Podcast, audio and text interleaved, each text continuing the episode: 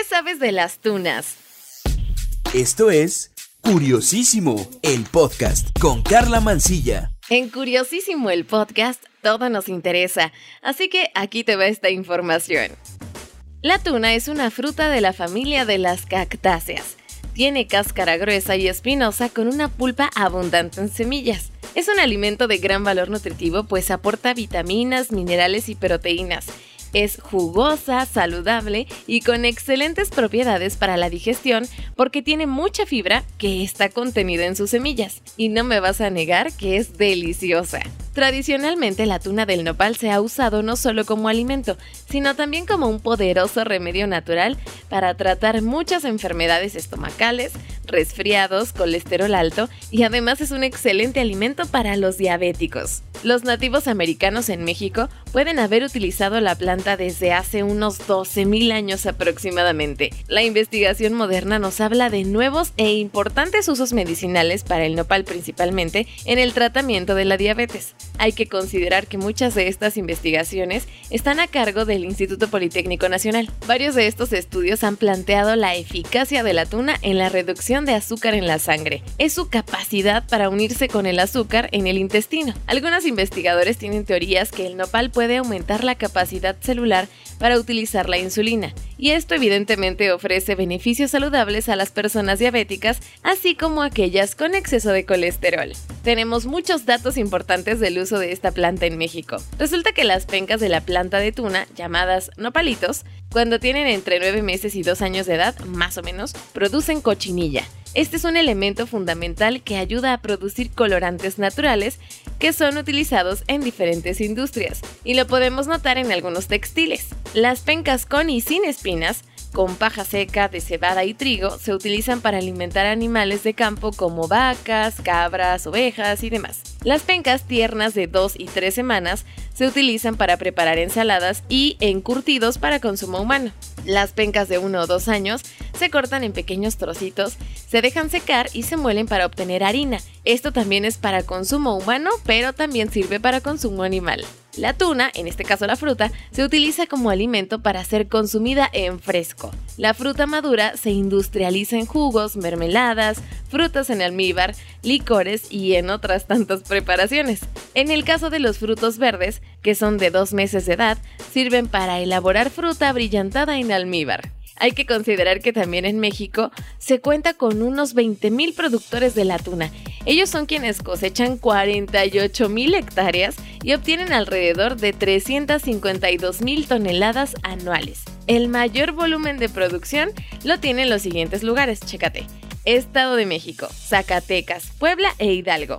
La cosecha se realiza en los meses que van de julio a septiembre principalmente, y México exporta tuna a Estados Unidos, Canadá y en menor proporción a Chile, Holanda, Alemania, Bélgica y Francia. O sea, las tunas mexicanas están en el mundo.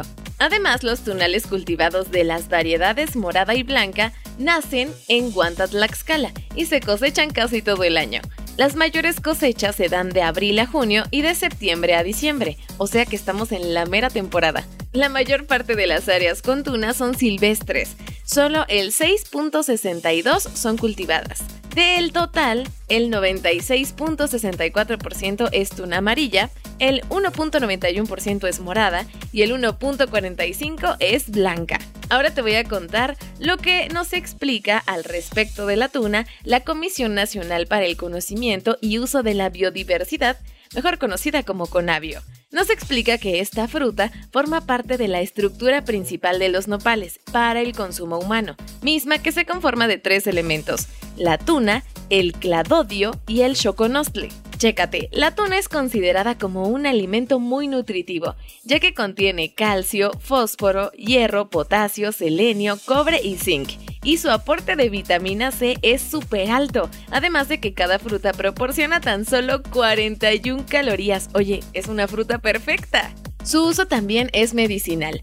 La pulpa tiene propiedades antisépticas y astringentes, por lo que se usa para controlar la diarrea y al ser un alimento alcalinizante, se recomienda a quienes sufren de úlceras gástricas. Las semillas de la tuna se llaman pencas. Otro dato súper interesante es que la tuna se ha abierto paso en la cosmetología, pues muchos de los shampoos y enjuagues capilares cremas, jabones, mascarillas humectantes, geles reductores y geles para el cabello están fabricados con base en las pencas. La tuna es recomendada para aquellas personas que sufren de enfermedades coronarias, ya que tiene un alcaloide llamado cantina el cual es un tónico cardíaco que aumenta la fuerza y la amplitud de las contracciones del corazón. ¿Qué tal?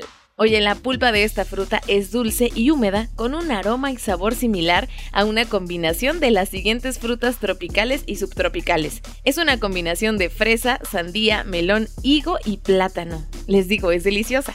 La Conavio hace una recomendación, y es que las tunas tienen semillas que no se pulverizan en la licuadora ni siquiera en una de las de más alta potencia, ¿eh? Resulta que en su lugar terminarás teniendo pedazos dentados de semillas rotas que podrían quedar atrapados en la garganta o irritar el tracto digestivo. Así que si te gusta hacer agua de tuna, es súper importante colarla, ¿eh? Las tunas están maduras durante una semana. Se pueden refrigerar en una bolsa de plástico ecológico si se puede, durante dos o tres días. También tienes que saber que de ellas se extrae el aceite de semillas pencas un aceite cosmético natural súper valorado en el mercado.